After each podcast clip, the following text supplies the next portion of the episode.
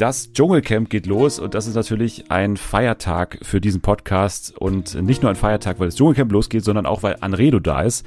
Anredo, freust du dich auf das Dschungelcamp 2022? Ja, das ist so eine rhetorische Frage, natürlich. Also, das ist das erste große Trash-Highlight des Jahres. Ich arbeite da schon sehr, sehr lange äh, drauf hin und freue mich riesig, wenn es heute Abend wieder losgeht. Und wir schauen uns jetzt ein bisschen an, wie ja unsere Prognosen so aussehen, was den Cast angeht. Ich glaube, das ist ein sehr verheißungsvoller Jahrgang dieses Mal.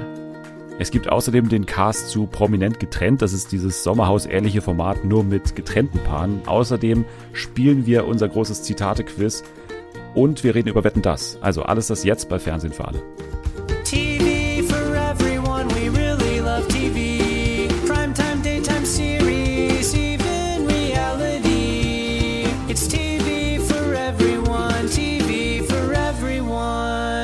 Einen wunderbaren guten Tag. Herzlich willkommen zurück bei Fernsehen für alle an diesem schönen neuen Freitag. Und es ist nicht irgendein Freitag, sondern es ist tatsächlich der Freitag.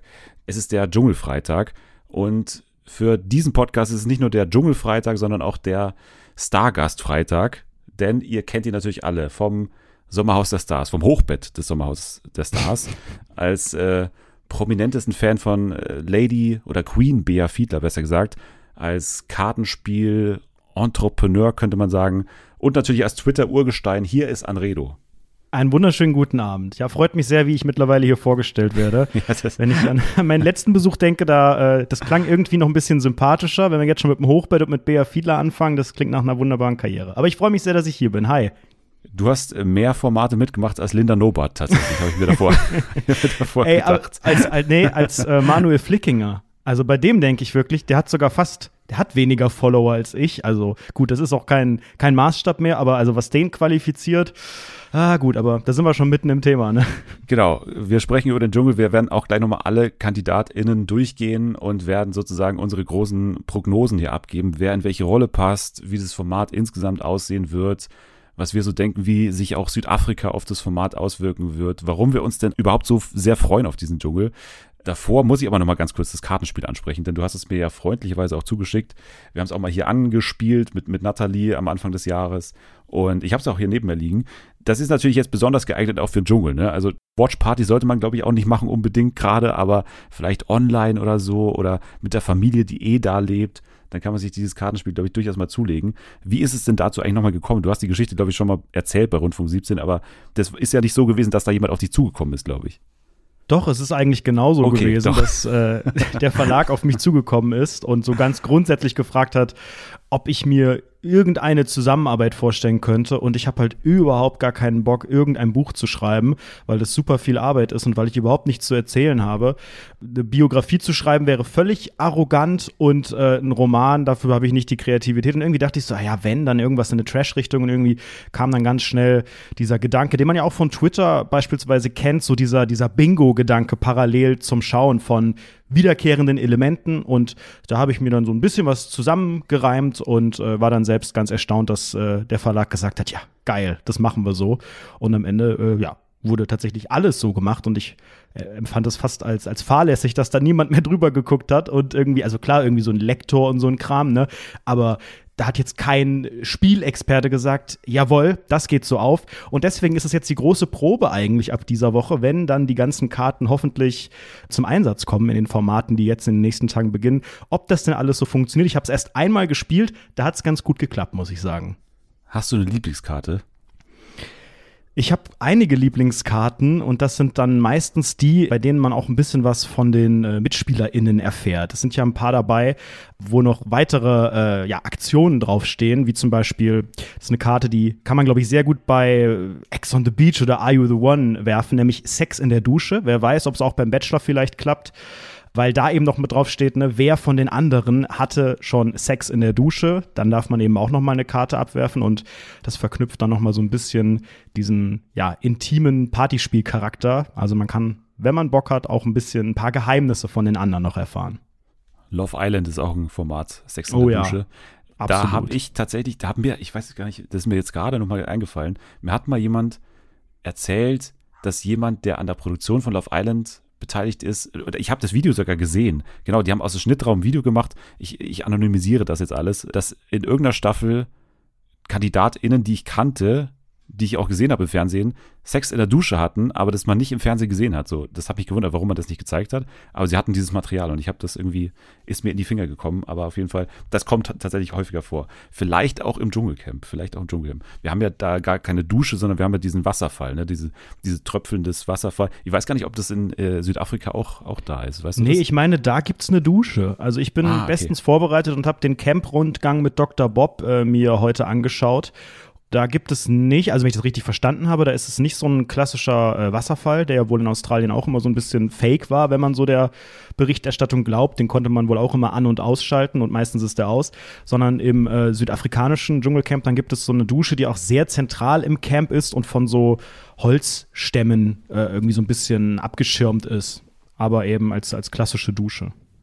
Wir haben ja jetzt schon quasi über das Camp an sich gesprochen und wir haben auch schon Südafrika gesagt ganz kurz, die Geschichte war ja nochmal, dass äh, das Dschungelcamp normalerweise in Australien stattfindet, aber die Australier ja lustigerweise in Südafrika aufzeichnen, bla bla bla. Auf jeden Fall gibt es da ja ein bestehendes Set, ne? Also das ist jetzt nicht von den Deutschen irgendwie erbaut worden. Ich habe auch schon so ein bisschen was gesehen, das sah ganz cool aus so und vor allem sah es neu aus. Und das ist ja, glaube ich, auch so der, der Grund, warum sich da jetzt so viele auch jetzt mal der arrivierten Fans, sage ich jetzt mal, wieder neu drauf freuen. Also, dass nochmal so ein extra Hype entstanden ist. Also bei mir ist es zumindest so. Wie ist es bei dir? Also hast du auch das Gefühl, dass dieses Jahr irgendwie äh, nochmal ganz besonders ist oder kannst du das gar nicht verstehen, warum man sich jetzt dieses Jahr extra freuen sollte? Doch, ich kann das schon verstehen, dass man sich freut. Bei mir persönlich ist es nicht so sehr an den Standort gebunden. Ich bin froh, dass es eine richtige reguläre Staffel ist. Das war im letzten Jahr ja dann doch sehr, sehr anders äh, mit diesem Konzept mit den Tiny-Häusern und man hat es ja dann auch Dschungelshow genannt, um das irgendwie ein bisschen abzugrenzen und deutlich zu machen, dass es keine reguläre Staffel ist. Ich bin auch froh, dass es nicht in Deutschland stattfindet. Das hätte mir, glaube ich, auch so ein bisschen sehr dieses Exotische und ach, es ist weit weg und es ist warm und es ist eine andere Fauna und was auch immer.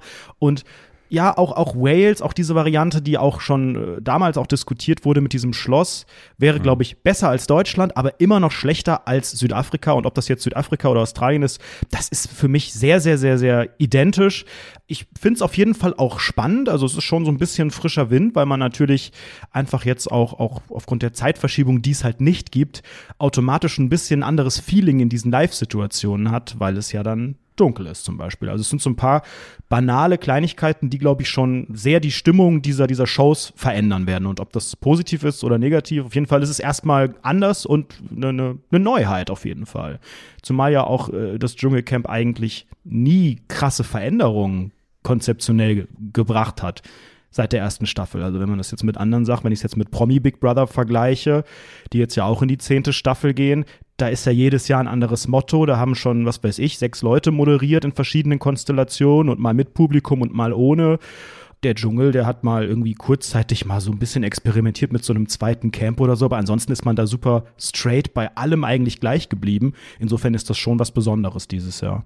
Und vor allem glaube ich, dass dieses Jahr halt ein Schwachpunkt, glaube ich, mittlerweile vom, vom Dschungelcamp davon profitieren könnte oder dass der ausgemerzt werden könnte, und zwar die Prüfungen, weil das hat ja, glaube ich, auch schon irgendwie der RTL-Unterhaltungschef oder so gesagt, haben wir auch mal gehabt, dass vor allem die Prüfungen halt in einem komplett neuen Setting sind natürlich. Das wird alles komplett anders aussehen.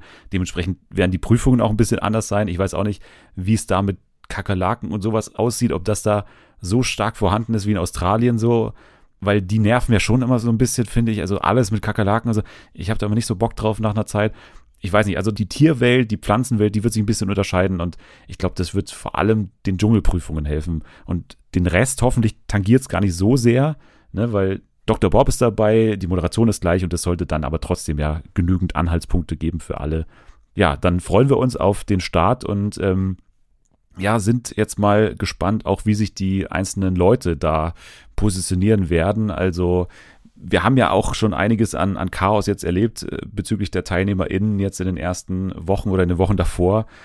Christine hat sich ja, das kam letzte Woche sehr spät, äh, muss ich dann noch nachträglich einfügen, diesen Hinweis, dass Christine nicht mehr dabei ist, weil sie nach RTL-Informationen hier, das war die offizielle Ansage, dass es Unstimmigkeiten gab mit dem Impfstatus. Mhm. Also es war ja so, dass der Impfstatus erstmal gar nicht entscheidend war zu teilen, also war nicht Voraussetzung, dass man teilnimmt.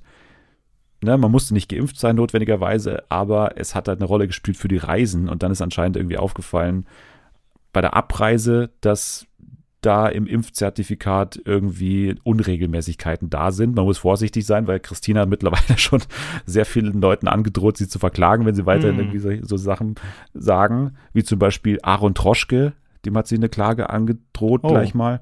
Wegen dieser Geschichte, weil er das äh, thematisiert hat. Ja, der hat irgendwie irgendwas gepostet und dann hat, hat sie ihn so despektierlich angemacht wegen irgendwie, ja, du bist ja irgendwie Kioskbesitzer, keine Ahnung, ich habe es auch nur, ich habe es nur bei, Wunder, bei wunderwei.de oder sowas wieder gelesen.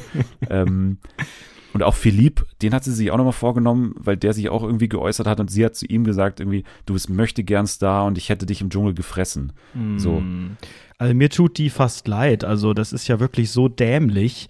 Ich bin großer Bild Plus äh, Abonnent seit kurzem, weil man da ja ähm, zumindest in puncto Dschungel sehr, sehr viele spannende Infos bekommt muss es jetzt nicht alles zitieren, sonst gibt es hier die nächste Abmahnung, aber ja, genau das äh, stand da, dass es diese Ungereimtheiten gibt. Laut Wild Plus sind alle anderen vollständig geimpft, die teilnehmen.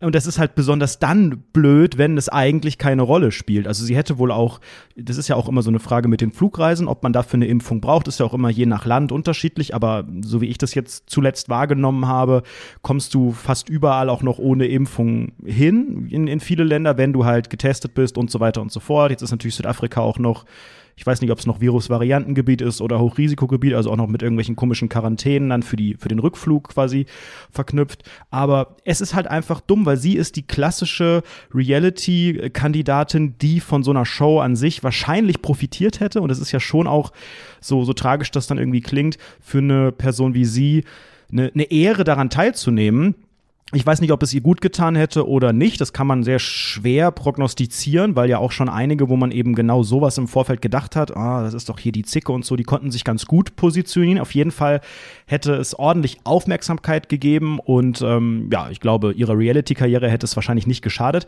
Das Ding ist ja auch, dass du mit so einem Verhalten dich jetzt nicht gerade qualifizierst für weitere Formate. Ja. Also ich glaube, RTL wird da jetzt die Finger von lassen, wenn einfach auch das Vertrauen nicht da ist, ne? wenn es da wirklich um gefälschte Dokumente geht, dann ist das, glaube ich, keine Basis, auf der man zusammenarbeitet und ja, auch was weiß ich, Promi Big Brother und Co. wird sich jetzt vielleicht auch nicht um sie reißen, wenn man weiß, dass äh, das so Wege nehmen kann. Und ich kann auch verstehen, dass man sie dann nicht einziehen lässt, auch wenn es eigentlich nicht die Voraussetzung war, wenn ja das einfach die Basis ist, wenn man einfach ja, davon ausgehen muss, dass da gelogen wurde zu so wichtigen Sachen und andersrum eine Schlagzeile nach einer Woche Dschungel, ähm, es kommt raus, dass eine was auch immer gefälscht hat oder was äh, in, in Corona-Zeiten, wo gerade solche Schlagzeilen äh, besonders dramatisch sind, da kann ich auch verstehen, dass RTL äh, sich da distanzieren möchte. Insofern nachvollziehbar, wenn das so aufgeflogen ist, aber halt super, super tragisch und mir tut es fast leid für diese Dummheit. Ja, muss man nochmal sagen, wirklich dumm, weil ich habe auch diesen Einführungsclip gesehen bei Instagram von ihr und sie war eigentlich, das fand ich ganz erfrischend, eine der wenigen, die wirklich gesagt hat, okay, ich will danach schon auch Werbeverträge und sowas haben und, und das Instagram machen. Ja. Und das ist halt so jetzt exakt das, was nicht eintreffen wird jetzt danach oder in absehbarer Zeit nicht ja. mehr. Also, also ich finde es ehrlicherweise gar nicht so schlimm, dass sie jetzt nicht dabei ist, weil ich auch als sie als Kandidatin, als man schon gemutmaßt hat, Bild Plus lässt grüßen und äh, als sie dann später auch bestätigt war, es gab ja schon auch sehr viele negative und vor allem auch kritische Kommentare. Es haben ja sehr viele Leute gesagt, äh, mit der schaue ich das nicht oder auch, äh, was soll das? Warum verpflichtet ihr solche Personen? Und gerade weil sie ja auch jetzt zuletzt, ich glaube, es war bei Couple Challenge, ne, da hat sie ja auch äh, ja. sehr viele negative Schlagzeilen bekommen. Einige haben gesagt, das, was sie betreibt, ist Mobbing, da Leuten ins Essen gespuckt und, und, und.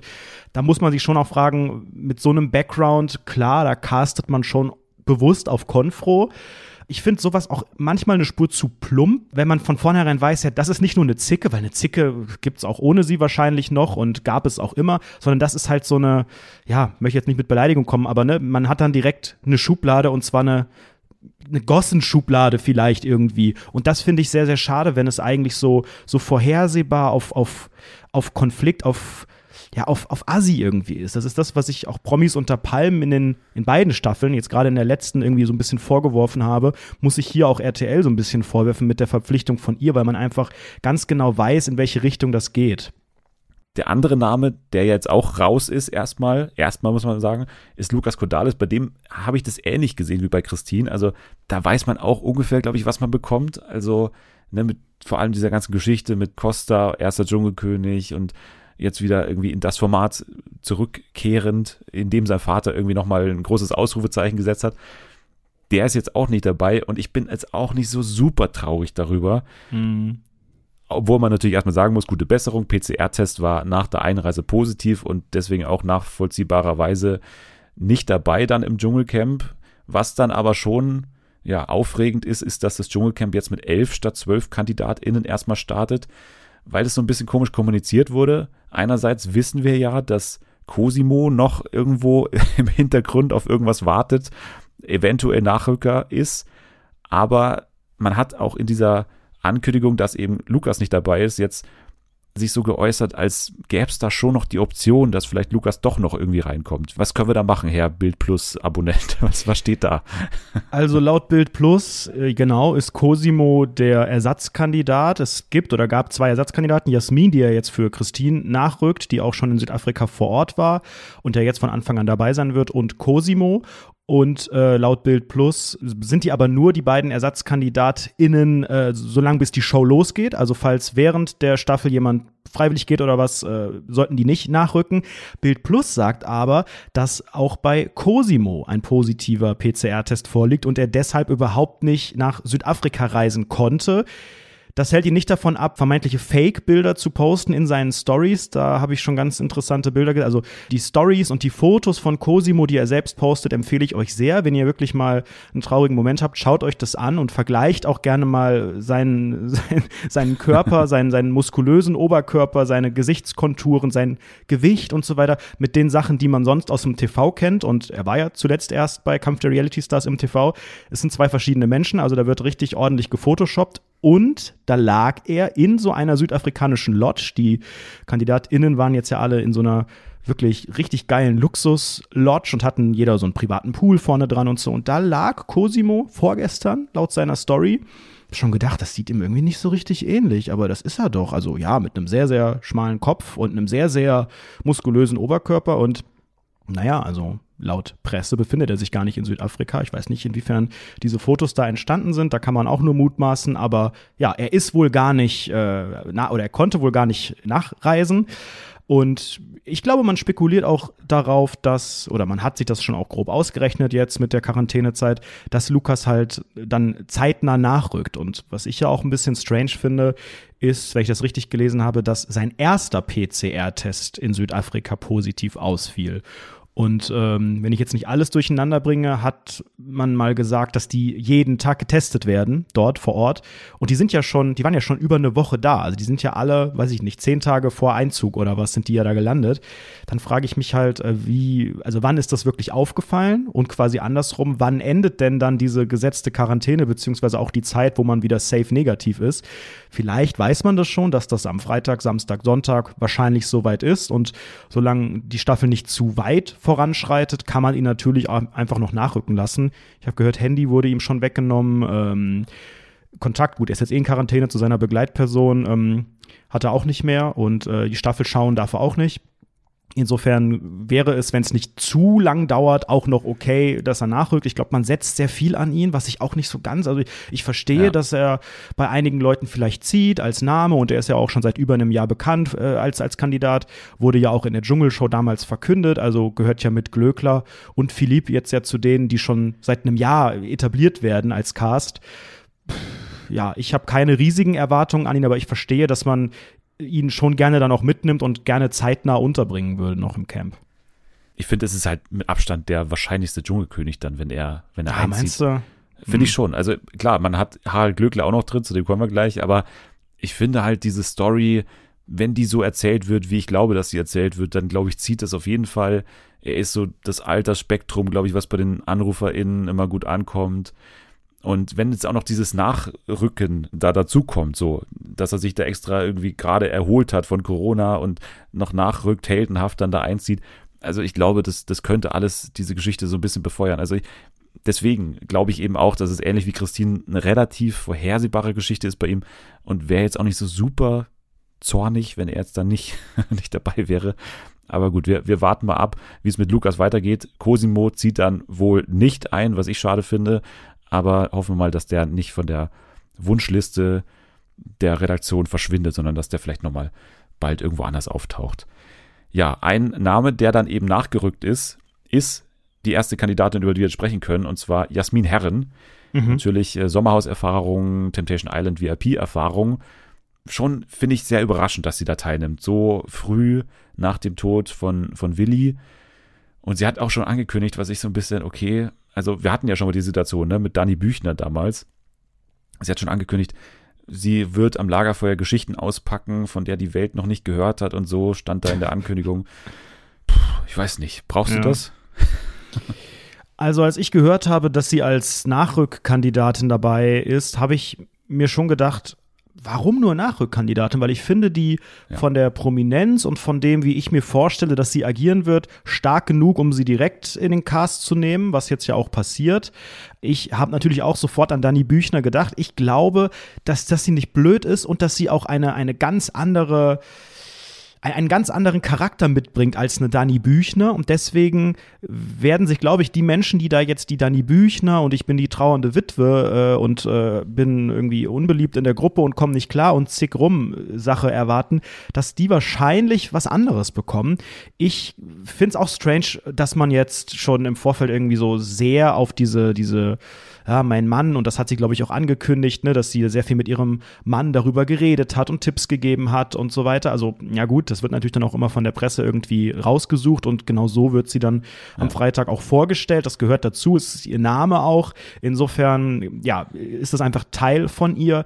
Ich glaube aber, dass sie, wenn sie sich nicht ganz blöd anstellt, sehr gute Siegeschancen haben wird, gerade weil man erwartet, oh, das ist die, die trauernde Witwe.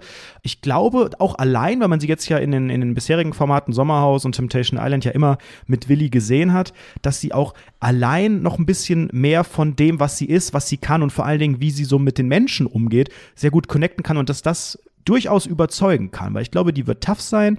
Ich glaube, ähm, dass sich wahrscheinlich die Menschen, die da anrufen, vielleicht sogar eher noch mit ihr identifizieren können, aber es ist auf jeden Fall ein schmaler Grad, wenn es wirklich so ein bisschen inszeniert wirkt, dass sie jetzt noch, noch einmal am, äh, zum zehnten Mal am Lagerfeuer versucht, äh, eine Schlagzeile zu generieren, indem sie irgendein pikantes Willi-Detail auspackt oder so. Ich glaube, da muss sie vorsichtig sein, aber ansonsten fällt sie so in dieses in, diese, in diesen Bereich Powerfrau. Dieses Unwort muss man da, glaube ich, leider sagen. Ich glaube, das, das ist sie und ich glaube, damit wird sie auch einige überzeugen können.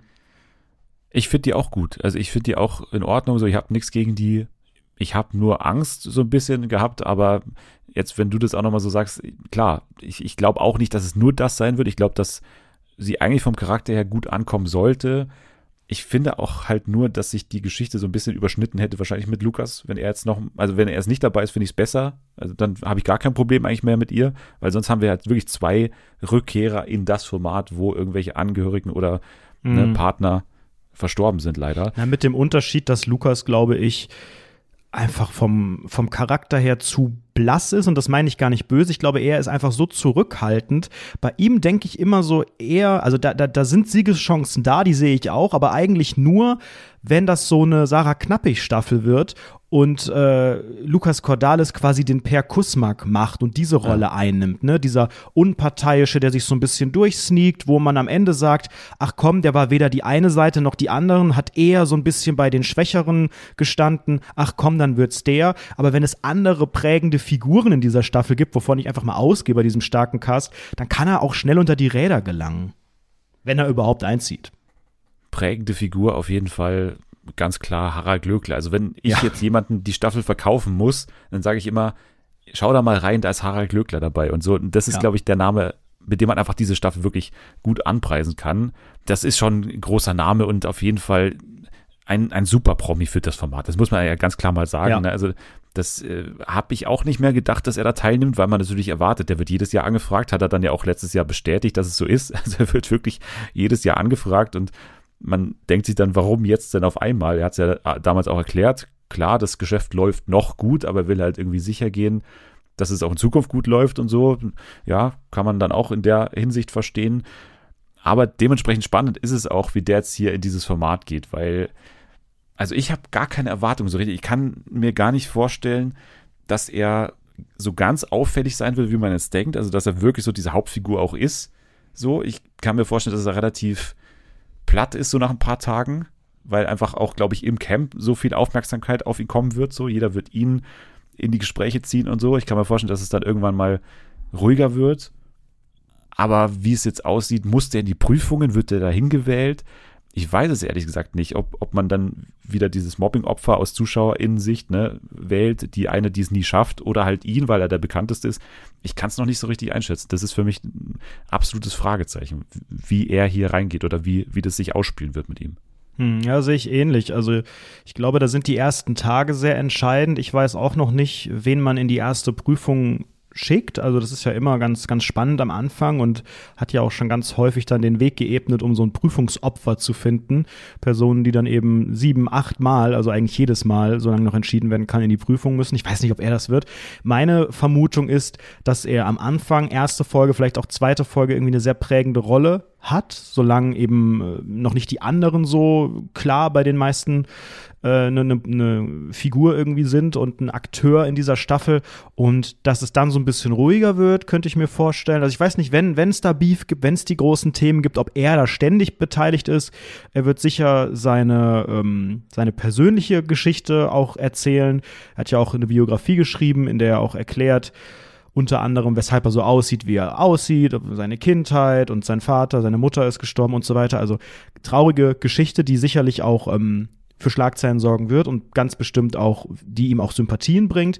Ich könnte mir aber auch vorstellen, wenn er weit kommt, dass er so eher so die Olivia Jones Schiene am Ende hat, die ja auch sehr prägend in dieser Staffel war, die auch viele Fans hatte, wo am Ende aber auch viele gesagt haben, oh ja, hm. Und Olivia wurde ja dann auch Zweite. Und das ist halt, mhm. je nachdem, wer noch im Finale ist und wie sie es entwickelt, ist ja auch so ein zweiter Platz also sind ja auch manchmal die FavoritInnen quasi auch häufig auf dem zweiten Platz irgendwie starke, prägende Figuren, während dann doch irgendwie so ein bisschen, ne, so die Maren Gilzer oder der Per Kusmak wie damals, die mhm. auf einmal die, die äh, Krone holen und so eine prägende Figur aus der Staffel doch nur auf dem zweiten Platz ist. Ja, ich bin da wirklich überfragt bei ihm. So, ich weiß nicht, wie viel er dann, wie gesagt, nach diesen ersten Tagen noch, noch zu sehen sein wird. Ich glaube auch, dass er einfach sympathisch sein wird, so. Aber ich weiß nicht, ob das reicht, dass es dann ja, dass er dann einfach noch diese ganzen Matzen auch bekommt. Das ist ja auch immer die Frage, wie der Schnitt da drauf reagiert. Können die ihn überhaupt in alles so reinschneiden, wie sie vielleicht gerne wollen und so? Wie viel integriert er sich da? Ich kann mir auch vorstellen, dass er so ein Schläfer ist, also dass er viel schläft, kann ich mir durchaus vorstellen. Aber er will auf jeden Fall auch entertainen. So, das ist auf jeden Fall, glaube ich, schon mal ein Vorteil mhm. bei ihm. Also denke ich schon. Einer, der auch entertainen will, bei dem es aber wesentlich, wesentlich uninteressanter ist, wie er das macht, ist Philipp Pavlovic, muss man sagen, glaube ich. Findest du? Also ja, also ganz ehrlich, das ist doch von Anfang an klar gewesen, dass egal wer gewinnt bei der Dschungelshow, mit Ausnahme von Bea Fiedler natürlich, äh, dass es halt relativ unspannend sein wird, jetzt nochmal die Person da auch zu sehen, finde ich. Also klar, das kann man dann irgendwie so verkaufen, das große Traumformat und der hat sich ja bewiesen, aber ich, also, also klar, er hat auch schon bewiesen in so Bachelor in Paradise zum Beispiel oder auch bei Like Me I'm Famous so, da ist er schon auch aus sich rausgegangen und mhm. richtig aus der Haut gefahren. Also er hat ja. diese Seite schon auch, aber ich glaube halt, es hat er auch überall gesagt, er will hier der positive Sunny Boy sein, den es ja auch immer gibt, der auch sagt, er ist Single. Da gibt es ja auch weiteren Single da, Tara, kommen wir gleich dazu. Also mhm. diese Story kann man auch schon sehen, so ein bisschen. Und da bin ich jetzt ehrlich gesagt eher weniger dran interessiert. Ja, ich auch nicht. War jetzt auch nicht mein Favorit in der Dschungelshow, obwohl der sehr sympathisch wirkt und jetzt auch nicht gähnend langweilig ist oder so, aber ja klar, diesen Sunny Boy gibt es immer. Ich glaube, man hofft bei ihm, dass er durchaus auch mal so ein bisschen die, die, die Konfro-Seite rausholt, äh, was er ja teilweise auch schon gemacht hat in den Formaten, in denen er war. Also er scheut sich nicht davor zurück, irgendwie auch mal was anzusprechen und so. Das ist, glaube ich, eine Sache, die man bei ihm erwarten kann. Ähm, ich habe mit vielen schon gesprochen, die auch gesagt haben, dass sie in ihm Siegespotenzial sehen. Weiß jetzt nicht, inwiefern das auch ein Vorteil sein kann, dass man einmal schon viele, viele Anrufe bekommen hat und durchaus vielleicht da einen Vorteil hat. Kann aber auch sein, dass man, dass man dann schon zu viele Erwartungen hat, weil ja doch wahrscheinlich die gleichen ähnliche Menschen jetzt die, die Staffel schauen wie die Dschungelshow und er vielleicht irgendwie auserzählt. Es könnte ja auch eine Gefahr sein, dass er gar nicht mehr so viel Neues zu bieten hat. Ja, das habe ich auch gedacht, aber dann habe ich mich irgendwie zurückerinnert, was er denn damals irgendwie von sich erzählt hat, aber irgendwie ja, gar nicht so viel. So. Mir gar nichts ein, ehrlich ne? Also ich weiß immer noch nicht so wirklich, wer er ist oder wahrscheinlich hat er nichts so richtig Interessantes ja, das ist außer halt Fitness. Bei den, bei den jungen Leuten ist das halt irgendwie immer so, dass die ja. natürlich, wenn sie nicht eine richtig, richtig heftige, frühe, krasse Karriere hatten, auch, also, ne, was, was willst du da erzählen, wenn du, wenn du seit drei Jahren oder jetzt wie bei Manuel Flickinger, keine Ahnung, seit einem Jahr mal in einer Reality-Show warst und einmal auf, auf irgendeiner Party von Julian FM Stöckel oder so, das ist ja jetzt nichts, was, was zwei Wochen Dschungel füllt.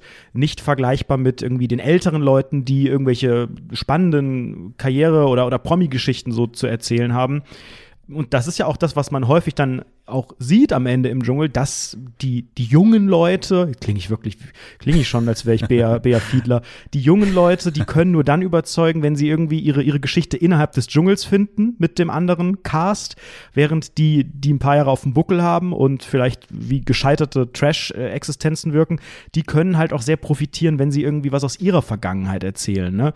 Ingrid van Bergen ist schon viele Jahre her, ich weiß nicht, ob du dich daran erinnerst, aber ich glaube, die hat auch profitiert, als sie da am Lagerfeuer da diese, diese, diesen Krimi, das war eigentlich schon damals ein True Crime Podcast, ja, was sie da am Lagerfeuer rausgehauen hat, wie sie da hat sie nicht jemanden erschossen? Ich weiß es gar nicht mehr, aber also ne, sowas halt, was, was damals einfach schon überall auf, auf Seite 1 war, wird jetzt nochmal aufgerollt. Das kann natürlich ein, ein Philipp jetzt nicht, ne, wie er da Nadine Klein äh, die, die, letzte Rose nicht, also wie er sie nicht bekommen hat oder bei Bachelor in Paradise auch nichts gerissen hat oder gut, Like Me Famous hat er glaube ich gewonnen, aber das, also das zeigt ja nicht mal RTL äh, am Ende in, in der Sendung, wenn er irgendwie sagt, boah, bei Like Me I'm Famous, da habe ich die Helena Fürst, Alter, no one cares.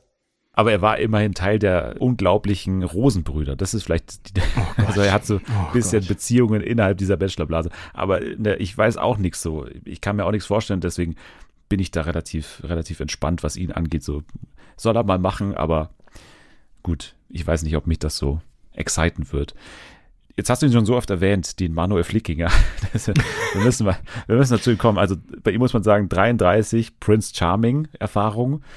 Ansonsten echter Beruf, Justizhauptsekretär beim Gericht, habe ich hier. Ach ja, das stehen. wusste ich gar nicht. Ja, genau. Also er, er hat noch einen normalen Job, hat aber dann eben für diese großen Showproduktionen gerne mal das, das große glitzernde Sakko eingepackt und das hat er mhm. auch in mhm. diesem Vorstellungsclip schon, schon getragen und er hat schon gesagt, also ich glaube, ihm ist nicht ganz klar, warum er da ist.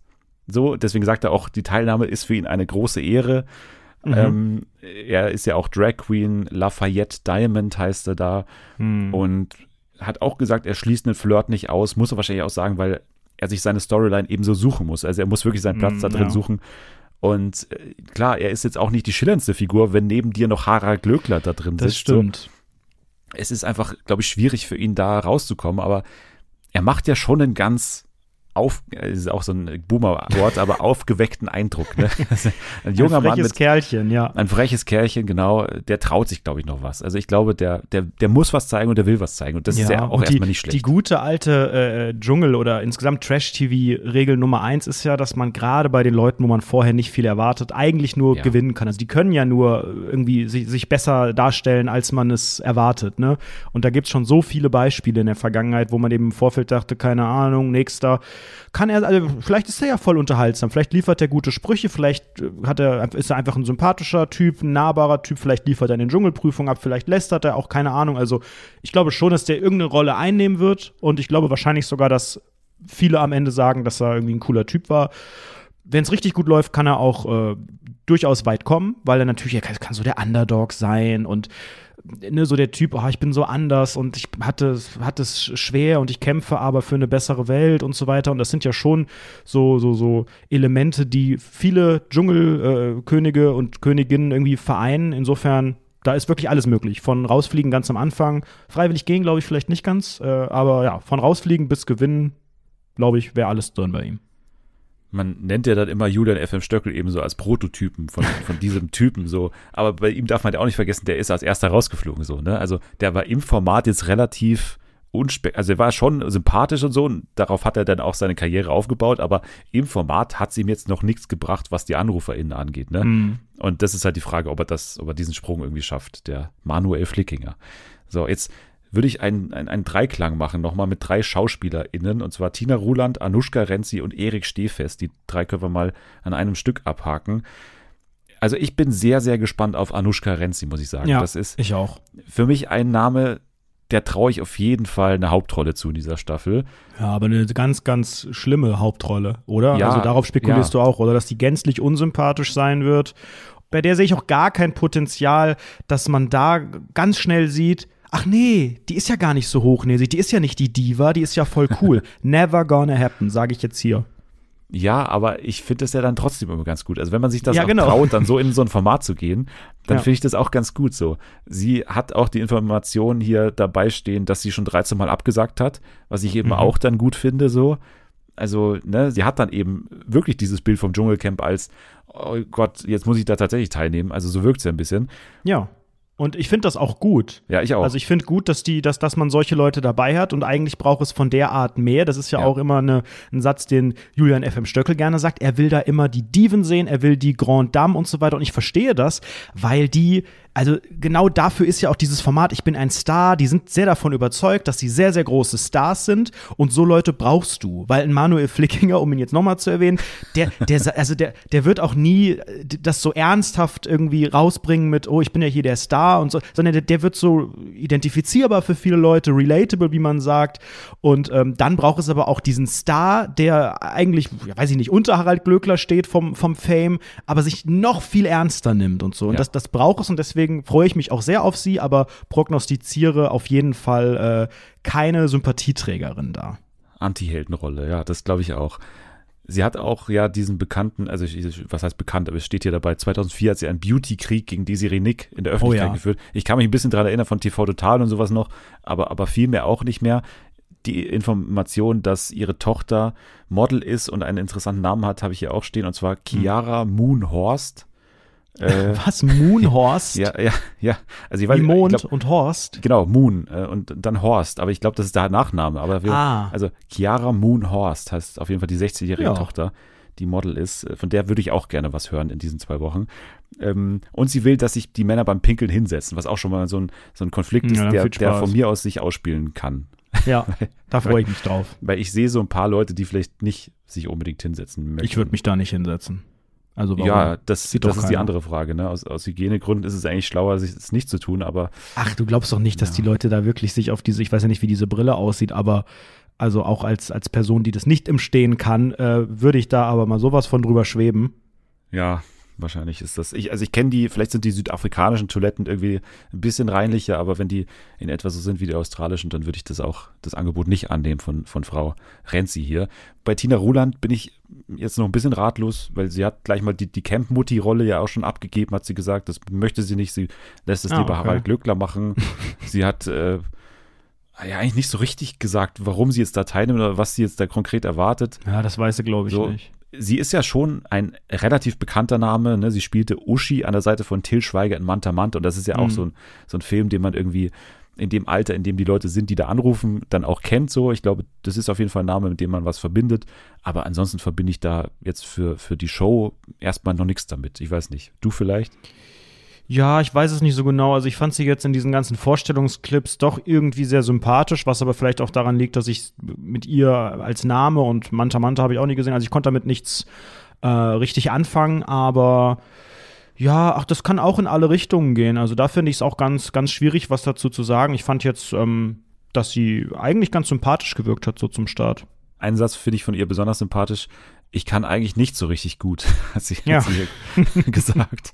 Also, ja, das finde ich cool. Also wenn man da auch relatable. so ein bisschen so eine Selbst, genau, wenn man da so eine Selbstironie irgendwie mit reinbringt, das, das kann, glaube ich, ganz gut ankommen. Aber ja, ne, die Frage ist halt, ruft man da für sie an? Kann man sich mit ihr identifizieren? Gönnt man es ihr? Kriegt sie die Sendezeit, die sie, die sie braucht, damit man sie überhaupt entdeckt unter all den Leuten? Darauf kommt es an, glaube ich. Bei Erik Stehfest ist das Wichtige, dass man diese Rolle ja schon öfter hatte, des GZSZ-Typen. So, wir hatten Raul Richter, wir hatten Jörn Schlönvogt, wir hatten diesen anderen Typen mit dem, mit dem Zopf oben. Wie, wie ist der nochmal? Felix, Felix, glaube ich, oder? Ach, hier, Deventer, ja. Dingsbums, ja, ja. Ja, da, Van Deventer, genau. Waren Den ja alles keine Bringer, kamen aber trotzdem recht weit, ne? Genau, trotzdem genau. ist der Erik, der fällt dann nochmal aus der Reihe, weil er, also ich glaube, das ist, äh, ist nicht der GZSZ Sunnyboy Schönling, wie es hm. vielleicht äh, zumindest Raul und äh, Jörn zumindest ja waren. GZS ist jetzt bei ihm auch schon ein paar Jahre her, aber ich glaube, da darf man trotzdem nicht unterschätzen, dass der eine große Fanbase davon noch trägt. Und jetzt ist er so ein bisschen so der, der Ex-Junkie. Die Rolle hat er ja eigentlich auch. Das ist, glaube ich, die Geschichte, die bei ihm viel, viel stärker erzählt werden wird. Ja, ich finde es spannend, weil die Rolle wollte er doch, glaube ich, loswerden bei diesem RTL-Format Unbreakable. Ich weiß nicht, ob du da mal reingeschaut hast. Ich nicht. Die eine Folge, die kurzzeitig äh, ja. lief, als TV genau. Total angefangen hat. Nein, genau. habe ich nicht gesehen. ja, genau, aber das war ja das Ziel dieses Formats, glaube ich, dass man diese Traumata aus der Vergangenheit ablegt und jetzt ein neuer Mensch wird. Und jetzt finde ich spannend, ob er jetzt hier in diesem Format wirklich wieder dann, also als würde so getan werden, dass dieses Format nie existiert hat. Ich weiß es nicht, keine Ahnung. Also gesehen hat es jedenfalls niemand. Er könnte das nochmal machen ich weiß nicht, ob er da Lust drauf hat. Es gibt auf jeden Fall diese Geschichte von ihm, dass er irgendwie Drogenvergangenheit hat, Gewaltvergangenheit hat. Er hat auch gesagt, er kann Brände legen, wenn ich möchte. Ich finde mhm. Diskussionen und sich streiten an sich was Gutes und so. Das ist alles mal ganz, ganz okay. Aber ich, ich weiß nicht, ich kann es nicht richtig einschätzen. Er hat halt auch schon bei so Formaten wie Let's Dance und Dancing und Eis hat er auch gewonnen, ne? Hat, hat er teilgenommen und so. Er ist halt eher der Sportler, glaube ich jetzt eher mal. Also ich glaube, er ist eher in der Sportlerrolle als jetzt in der Rolle, die irgendwas mit, mit dem Reality-Anteil zu tun hat. Mit Ausnahme des Essens vielleicht, das ist so eine Sache, worüber man ihn vielleicht bekommen könnte, dass da irgendwas Spannendes passiert, irgendwie Verteilungskämpfe oder so beim Essen. Das sehe ich vielleicht, aber ansonsten, er hat ja sein Talisman dabei, glücklicherweise als Luxusartikel, von daher glaube ich, äh, wird das ein okayer, aber unauffälliger Auftritt, denke mhm. ich mal. Ja, weiß nicht genau. Also je nachdem, auch da, da fällt es mir auch wieder sehr schwer, irgendwie äh, da eine Richtung vorzugeben, weil ich finde, wenn der sich gut entwickelt, könnte ich mir auch vorstellen, dass der, dass der weit kommt und gerade weil ich auch vermute, dass er in den Prüfungen, wenn er mal drankommt, sehr, sehr tough sein könnte.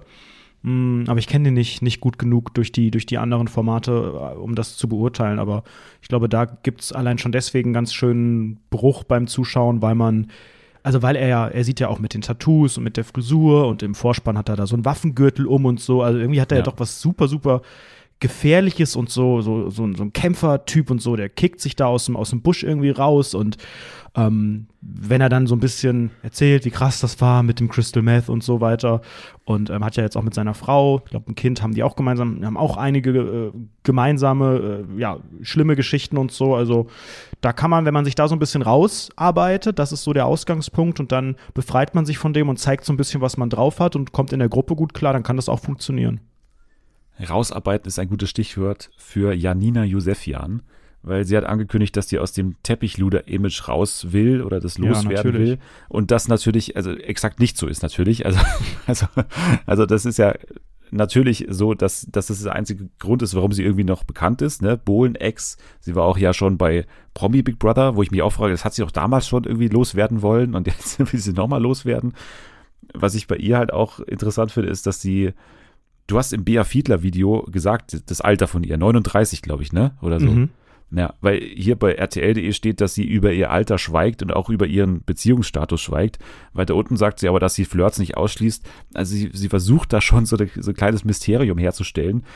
Ich bin ganz positiv bei dem Namen, ehrlich gesagt, weil ich, ich fand sie damals bei Promi Big Brother eigentlich ganz cool. Und die hat ja auch vor allem mal so Kontra gegeben gegen hier Ronald Schill damals aber ich kann mir auch vorstellen, dass es so ein bisschen gezwungen wirkt, was ja auch nicht notwendigerweise schlecht sein muss, aber es ist auch eher ein Name, wo ich sehe, worauf das hinausläuft, als so eine komplette Überraschung.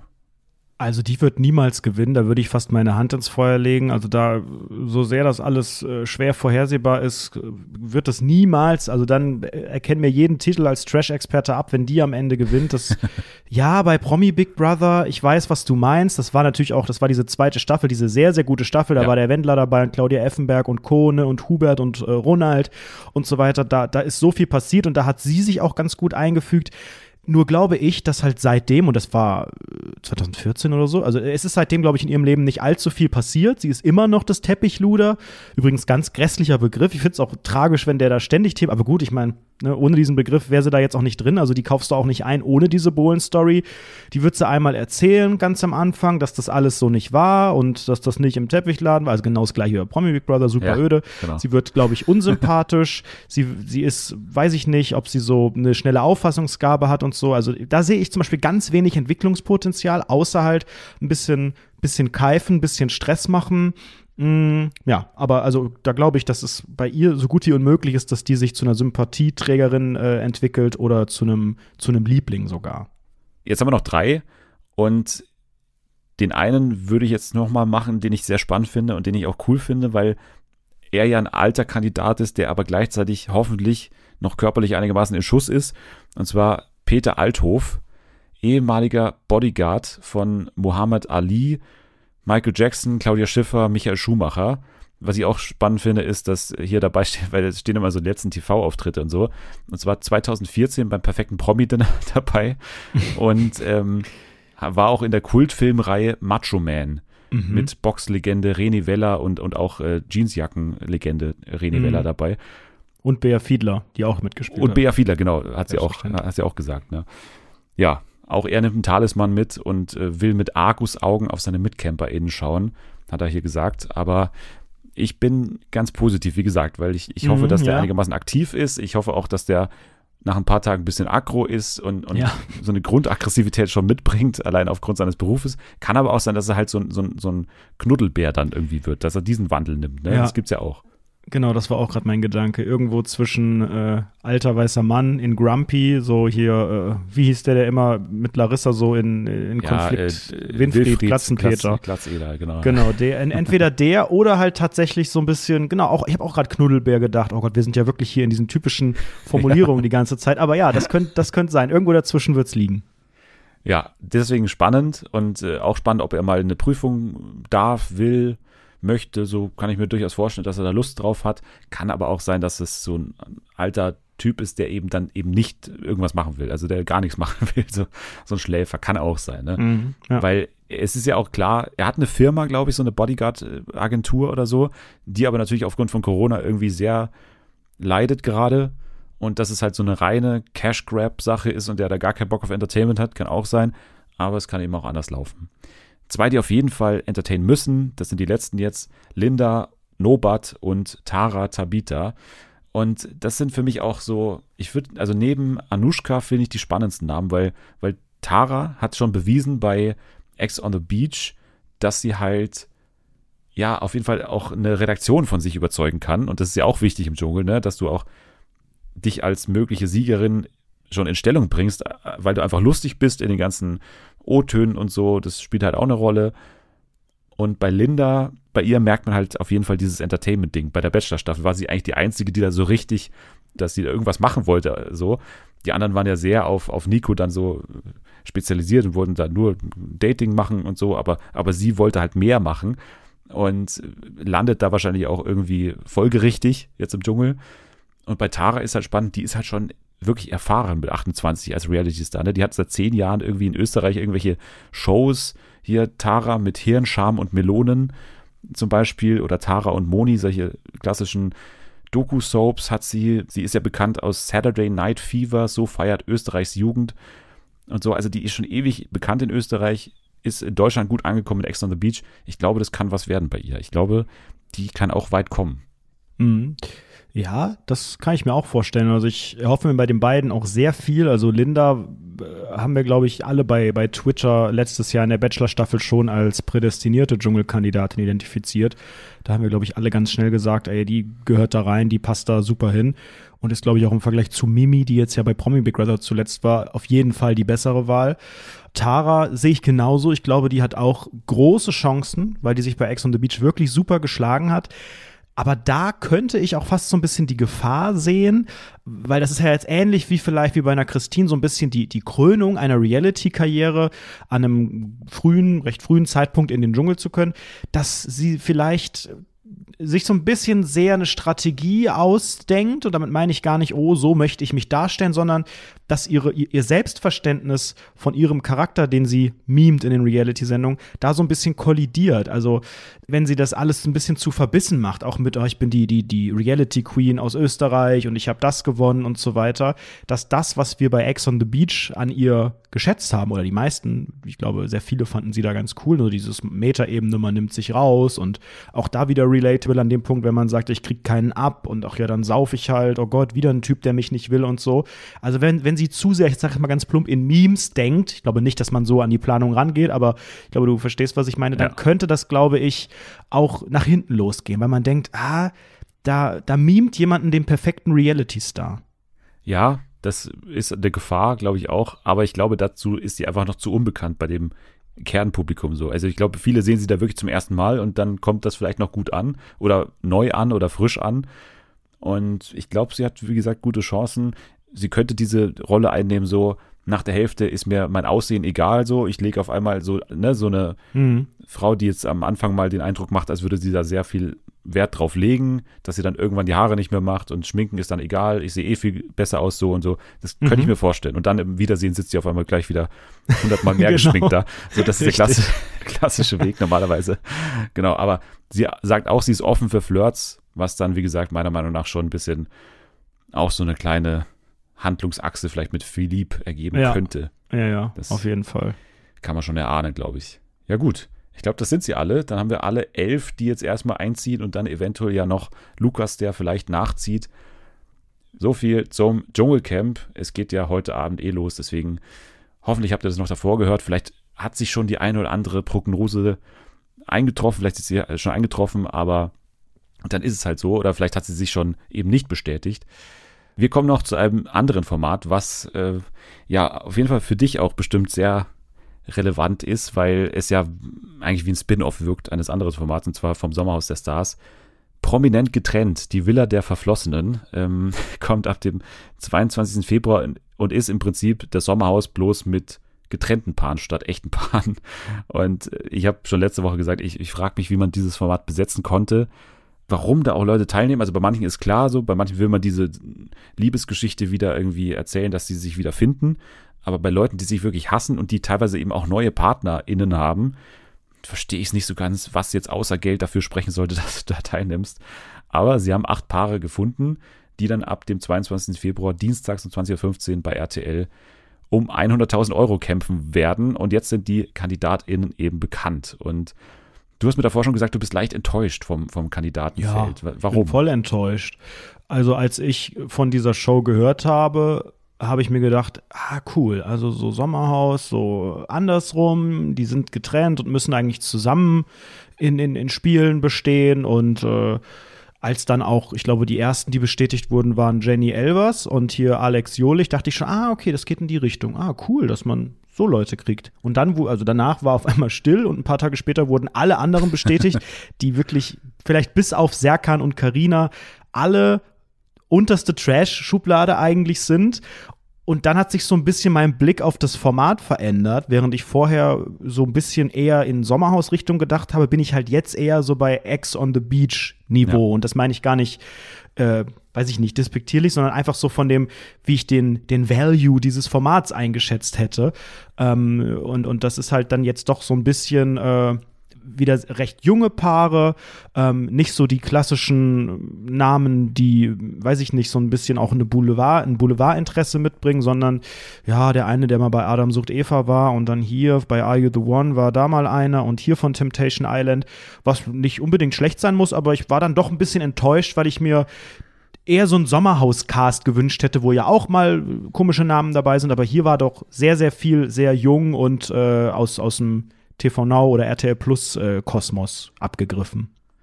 Ja, das stimmt. Ich habe auch erst gedacht, so Ex on the Beach Senior habe ich es immer getauft, äh, erstmal. Aber ich glaube oder ich vertraue weiterhin, es macht ja auch Seapoint, ne? das, das Format wird ja auch von, von Seapoint ja. umgesetzt. Und ich, ich vertraue da so ein bisschen auf das Casting, weil Michelle und Mike kannte ich davor, habe ich noch nie gehört äh, davor, so, keine Ahnung, habe ich noch nie gehört. Aber dann so, ne, hat sich in der ersten Sommerhausfolge herauskristallisiert, diese Verbindung zum Mola und so. Also ich, ich, ich tippe immer noch darauf, dass es hier nicht komplett random ist, wie man hier reinsteckt und auch, dass so eben die unbekannten Teile der Beziehung, also der, der Partner oder die Partnerin, dass die auch irgendwie vielleicht eine unterhaltsame Note haben, von ja. der man einfach nichts weiß jetzt, weil man die nicht kennt. Darauf hoffe ich. Und es sind halt auch Leute dabei, die wirklich also wo ich auch frage, also einen hätte ich wirklich gerne nicht mehr gesehen, und zwar Markus von, von Maike.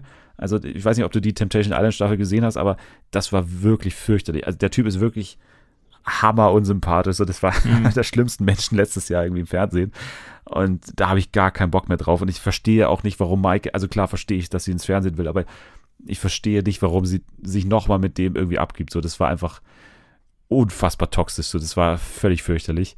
Ich glaube, ich bin Ahnung. deswegen so ein bisschen enttäuscht, weil ich sehr viele der Leute nicht kenne, weil ich bei diesem, also ich komme da nicht mehr so richtig nach mit dem Schauen. Also ich ja. habe Ex on the Beach, die erste, ich weiß doch, gibt nur zwei Staffeln, glaube ich. Also mhm. Dann habe ich beide Ex on the Beach Staffeln gesehen, aber Temptation bin ich irgendwie nicht so richtig mit warm geworden. Are You the One habe ich auch nur die zweite gesehen. Also ich bei den ganzen Sachen, die nicht klassisch im TV laufen, bin ich nicht so richtig up to date.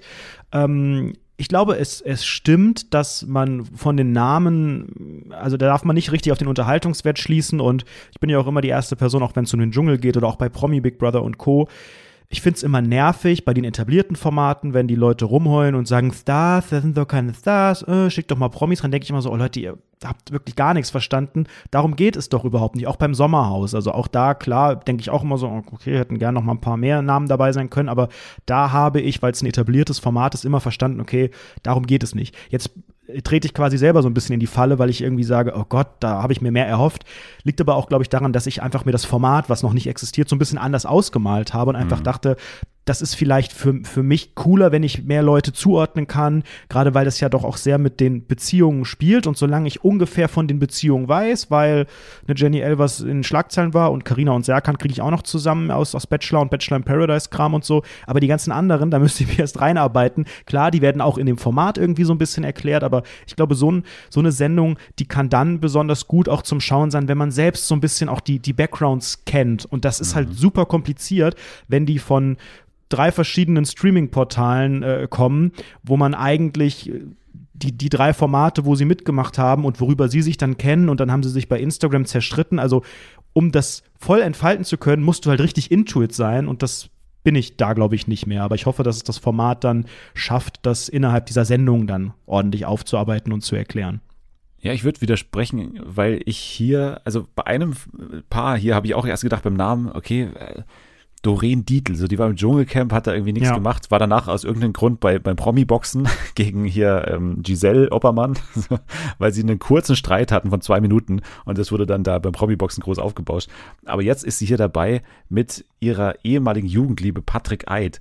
Und ich finde es Wahnsinn, dass, also wie man das, allein diesen Anruf, äh, das habe ich mich auch gefragt. Wir kennen uns seit 30 Jahren nicht mehr, aber kannst du mit mir in ein Format kommen, wo wir nochmal hier irgendwie Nee, aber so wurden die ja nicht angefragt. Also wenn ich das richtig verstanden habe, wurden die alle einzeln, also quasi das, was Ex on the Beach immer vorgibt, nämlich keiner äh, ah, weiß, okay. dass die Ex-Leute mitmachen, die werden quasi einzeln angefragt, wissen nicht, dass sie, also so habe ich es verstanden, dass sie da mit ihrem Ex-Partner, Ex-Partnerin irgendwie äh, rein müssen und äh, kriegen dann vor Ort vor Augen geführt, ihr seid mit euren Ex-Leuten hier und ihr seid sogar ein Team und spielt zusammen. Also das Ach ist der so. Unterschied. Es geht nicht darum, die zu verkuppeln, sondern es, es ist ja. halt einfach, genau, es ist dieses Sommerhaus umgekehrt, aber das macht es ja noch äh, komischer, ja. wie man den wie heißt da Max Mustermann da, der ja wirklich überhaupt Patrick nicht in den Medien Eid. stattfindet. Also wie hat man den, wie hat man dem erzählt, wir haben hier eine Fernsehsendung, äh, hier, da fliegst du da und dahin und bist in einer geilen Villa hat er gesagt, da bin ich dabei. Also ist wahrscheinlich auch gar nicht so einfach, da so einen guten Cast zusammenzukriegen, ne? Mit so einer Herangehensweise, ja. dass man da äh,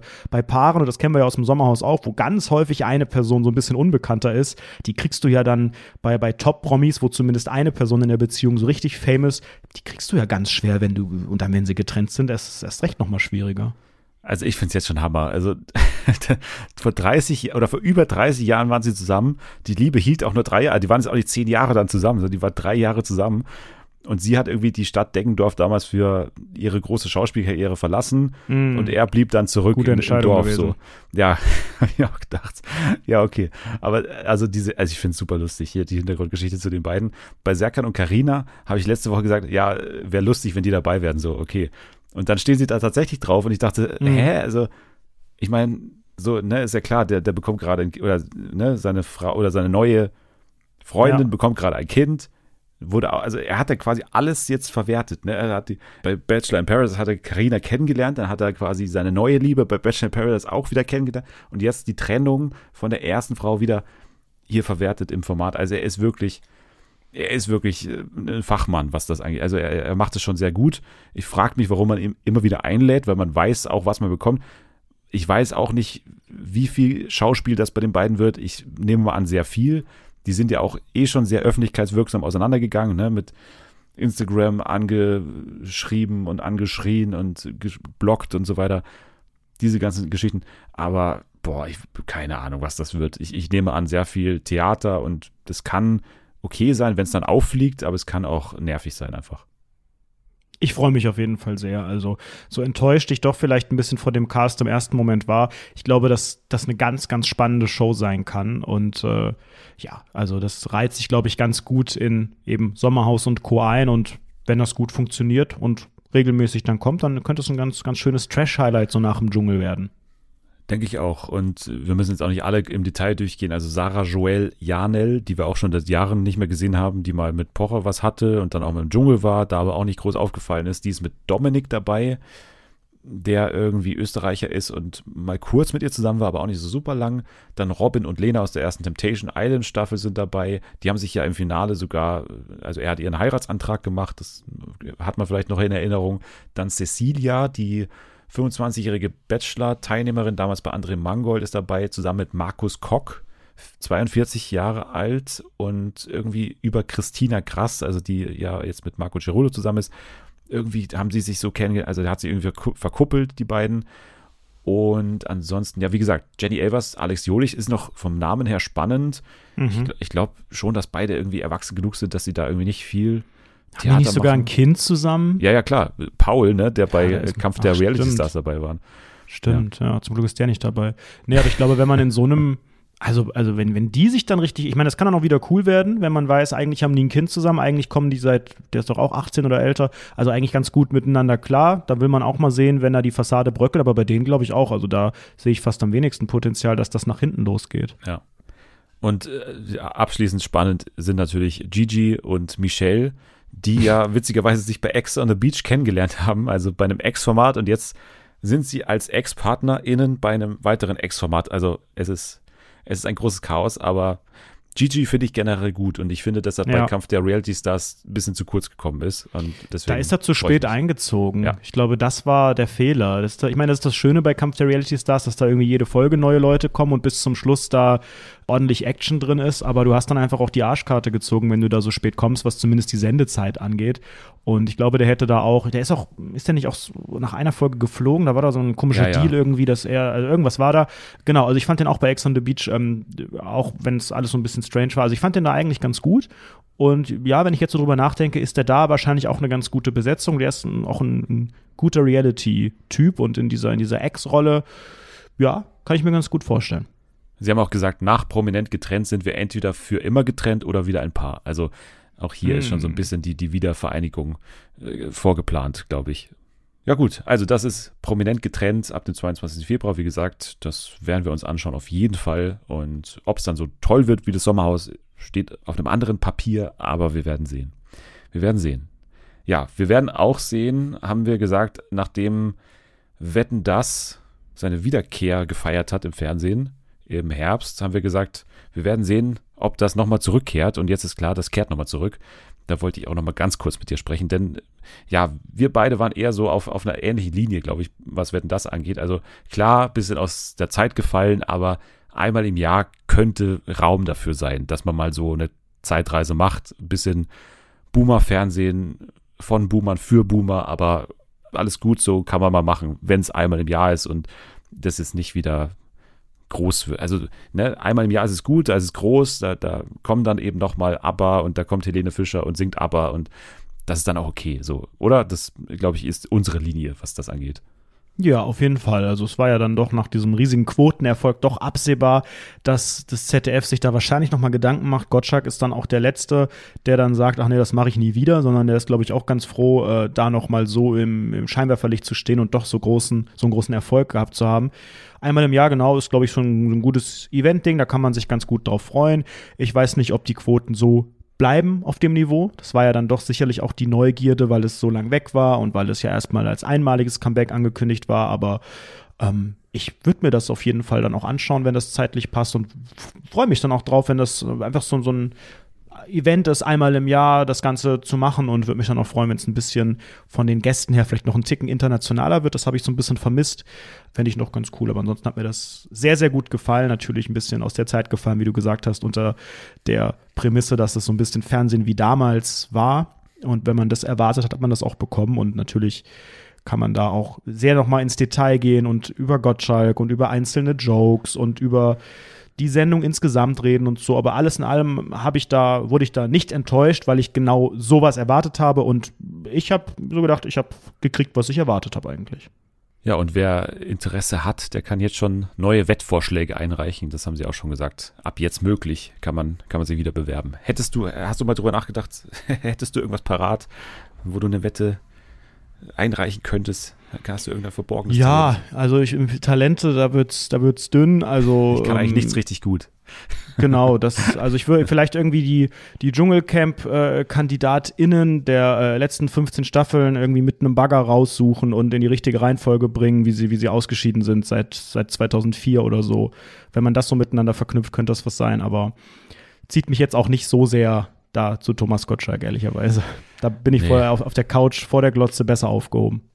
Ja, ich auch. Ich habe auch nichts, ich kann auch nichts. Also, also manchmal muss man auch nichts können. Manchmal muss man, wie gesagt, nur was sehr stark lernen, so. Also man muss ja nicht, man muss manchmal einfach nur auswendig lernen oder so. Ich habe mir auch gedacht, diese, dieses mit den Klobürsten, wo die da so gerieben haben, so, das glaube ich, könnte ich, also wenn ich da genug Zeit hätte, ja. ich, ich glaube, ich würde es auch hinkriegen. Also, ich weiß, was du meinst. Ich habe auch, also gut, ich glaube, das wurde auch immer, nee, es wurde, es wurde, glaube ich, nicht eingeblendet, welcher Song es war. Also ich habe auf jeden Fall so ein bisschen mitgerätselt und meinte auch, ah ja, doch, nicht bei allen, aber bei manchen habe ich es auch erkannt. Das ist so ein Ding, genau, das kann man, glaube ich, einfach lernen.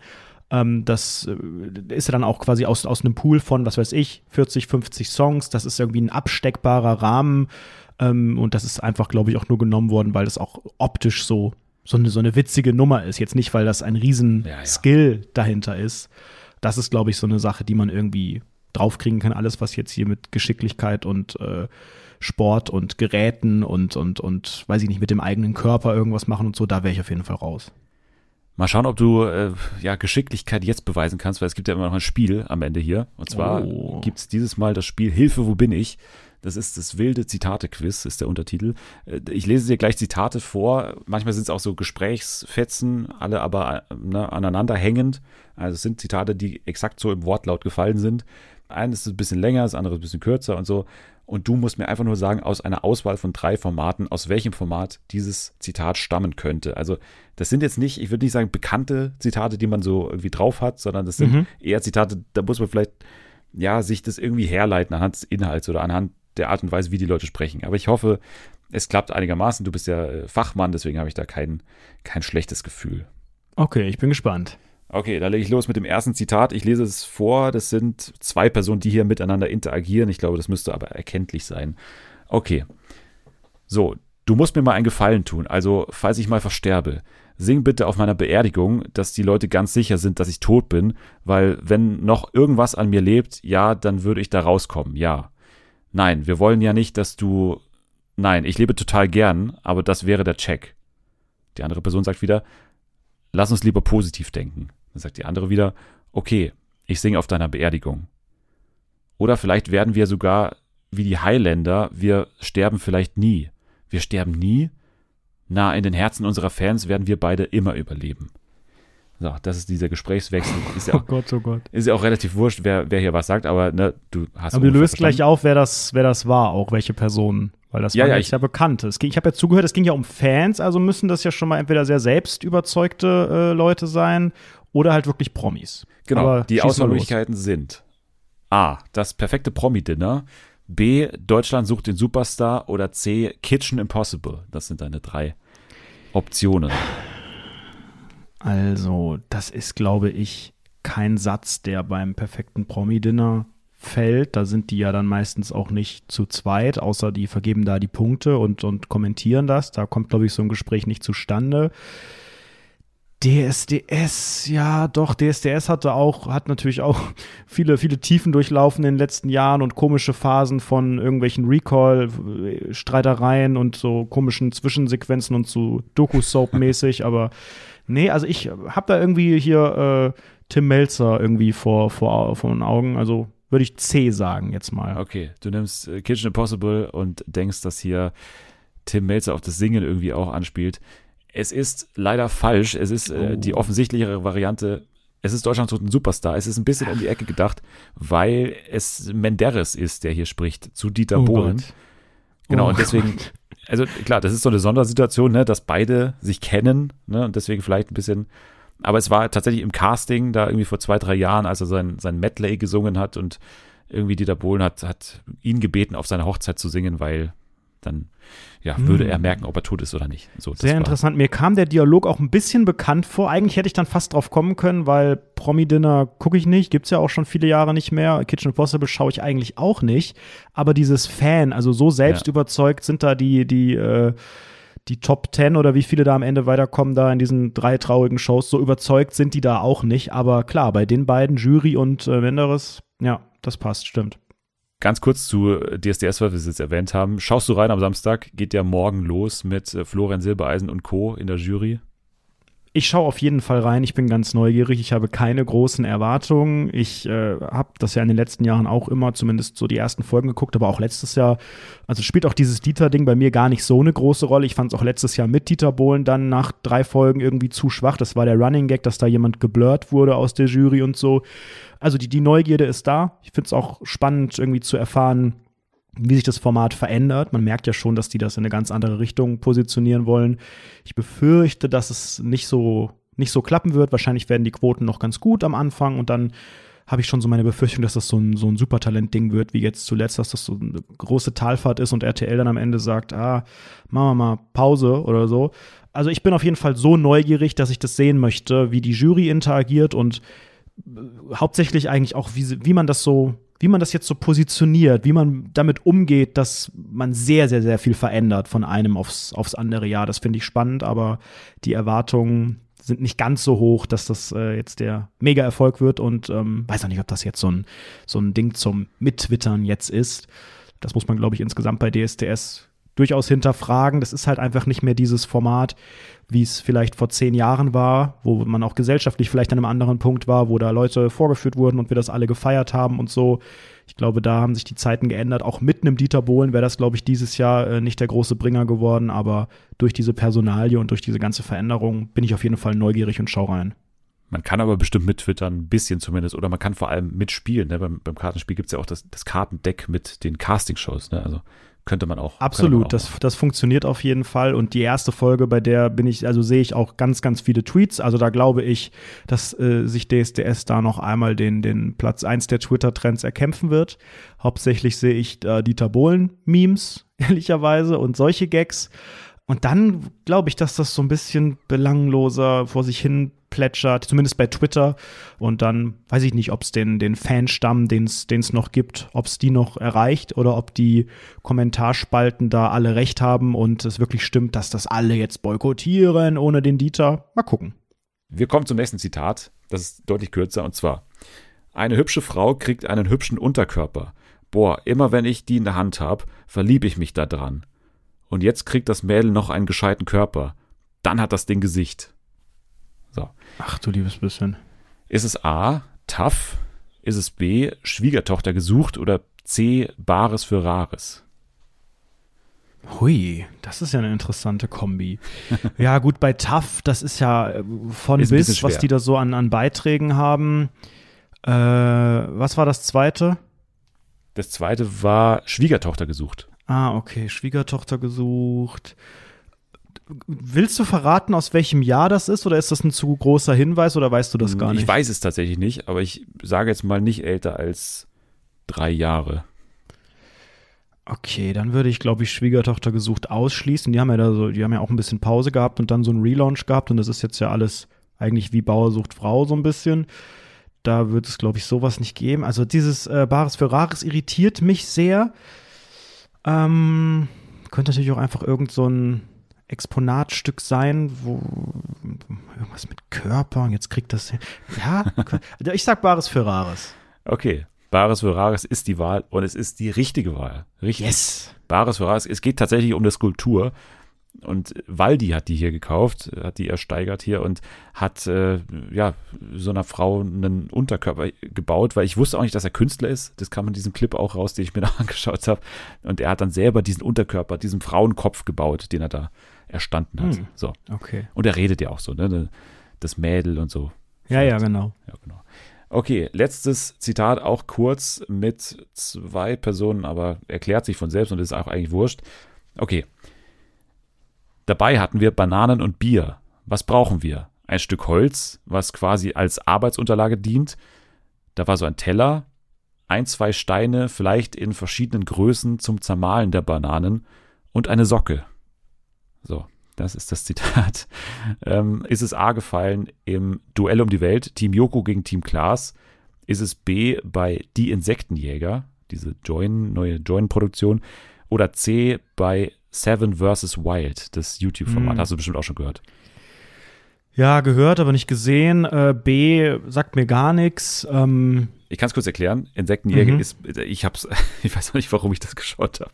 Ich habe es auf jeden Fall reingeschaut und zwar geht es da darum, dass drei InfluencerInnen nach Peru fahren und dort Insekten jagen oder, oder zumindest finden da im Dschungel und dann die kurz auf die Hand nehmen und dann erklären, was es ist. So, das ist die Insektenjäger. Mhm. Also es passt auf jeden Fall zu allen drei Formaten ich versuche jetzt taktisch zu überlegen, wo du reingeschaut hast und mhm. dir das rausgeschrieben hast. Spontan, als du es vorgelesen hast, habe ich direkt zu A tendiert. Klar, da sieht man irgendwie wieder entweder Joko und Klaas oder irgendwelche Promis, weil die beiden keinen Bock mehr haben, wieder irgendeine Aufgabe da zu machen. Aber ich würde dann jetzt fast eher zu Seven, äh, wie heißt es, Seven versus Wild. Versus Wild, genau. Versus Wild äh, tendieren. Das ist falsch leider weil, also ich habe vielleicht auch nicht klar genug vorgelesen. Es sind ja zwei Personen und die waren da alleine. Vielleicht hätte man sich daher herleiten können.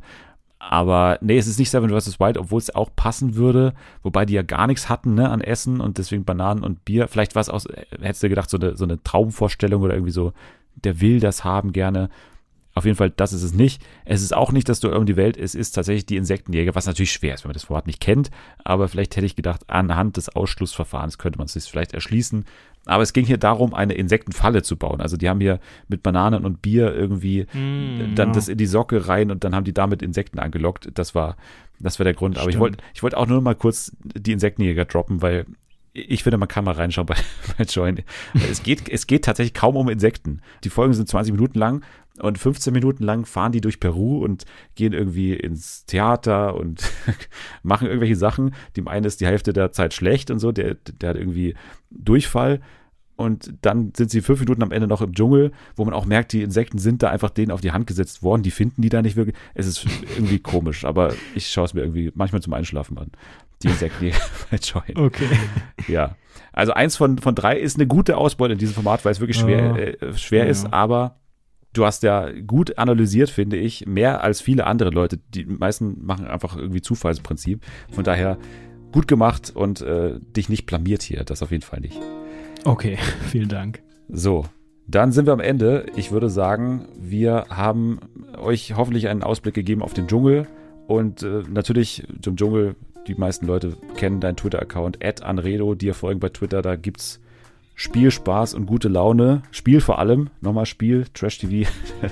Das Kartenspiel kann man sich kaufen. Ihr könnt dem Podcast folgen bei Twitter unter @fernsehnfa. Da könnt ihr liken und retweeten. Ihr könnt aber noch lieber rübergehen zu Apple Podcast. Da könnt ihr fünf Sterne hinterlassen oder eine Rezension schreiben oder und eine Rezension schreiben. Das geht auch. Und wenn ihr uns bei Spotify hört, dann könnt ihr uns auch da gerne, gerne, gerne fünf Sterne hinterlassen. Ja, ich sage danke, dass du da warst. Ja, vielen Dank, dass ich dabei sein durfte. Hat mir sehr, sehr viel Spaß gemacht und bis bald. Ja, immer wieder gerne. Nächste Woche dann natürlich alles zum Dschungelcamp Woche 1. Da werden wir nochmal dann zurückschauen, ob sich vielleicht einige von unseren Prognosen irgendwie als wahr oder falsch herausgestellt haben. Ihr könnt jetzt aber schon mal abschalten. Wir putzen jetzt erstmal noch unseren Talisman. Also, tschüss. Ciao.